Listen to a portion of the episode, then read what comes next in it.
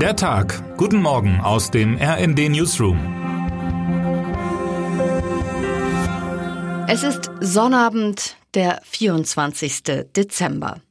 Egal, wie wir es alle mit Gott, Geschenken, Bäumen und der Kirche halten, die Weihnachtstage bieten uns die Chance, darüber nachzudenken, was eigentlich wirklich zählt in dieser Zeit. Es lässt sich sagen, dieses Jahr hat uns mehr als deutlich gemacht, um was es wirklich geht und was wir uns wünschen sollten. Frieden. Für die meisten war es unvorstellbar, dass Russland wirklich die Ukraine angreifen würde. Vor knapp zehn Monaten ist es tatsächlich passiert. Dass wir mit dem Zug von Berlin aus nach Kiew fahren, zeige, wie nah dieser Krieg wirklich ist, sagte mein Kollege und Kriegsreporter Can Meray vor wenigen Tagen in unserem Kollegenkreis. Wie recht er hat. In mancherlei Hinsicht hat Russlands Krieg die Ukraine noch näher an uns herangeführt. Das zeigt sich nun auch an Weihnachten.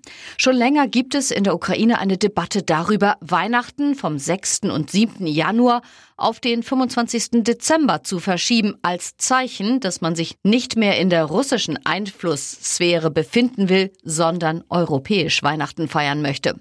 Sven Christian Schulz beschreibt, wie in der Ukraine deshalb gleich zweimal Weihnachten gefeiert wird. Im Interview mit dem RND formuliert Joachim Gauck einen simplen Wunsch. Ich möchte sehen, dass das Morden aufhört.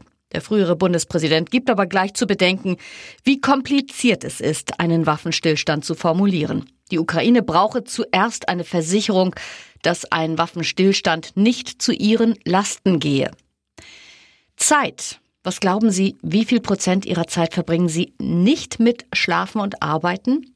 Sabine Gurol hat sich mehrere Studien angeschaut, die untersucht haben, was die Menschen eigentlich mit ihrer begrenzten Zeit anfangen. Die Ergebnisse zeigen, dass es wenig gibt, was wertvoller ist als Zeit.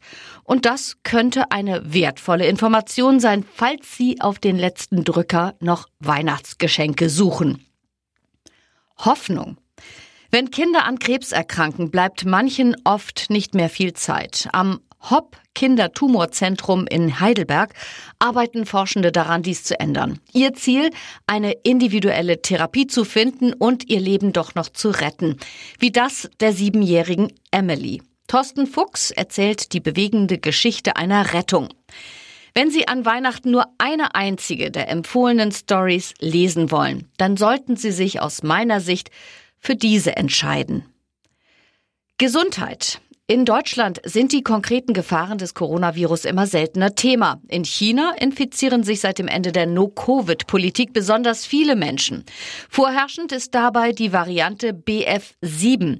Was ist über die neue Omikron-Sublinie bekannt und könnte sie auch in Deutschland das Infektionsgeschehen beeinflussen? Die wichtigsten Fragen und Antworten liefert Ihnen meine Kollegin Irene Habich. Termine des Tages. Der Berliner Zoo öffnet nach Schließung wegen Vogelgrippe wieder. Streiks in Großbritannien. Sowohl Mitarbeitende der Royal Mail als auch des Grenzschutzes und der Bahn treten in den Ausstand. Wer heute wichtig wird.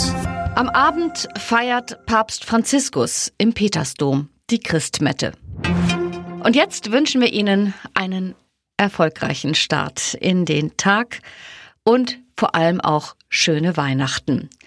Text Christian Palm, am Mikrofon Laura Mikus und Christiane Hampe. Mit rnd.de, der Webseite des Redaktionsnetzwerks Deutschland, halten wir Sie durchgehend auf dem neuesten Stand. Alle Artikel aus diesem Newsletter finden Sie immer auf rnd.de slash der Tag.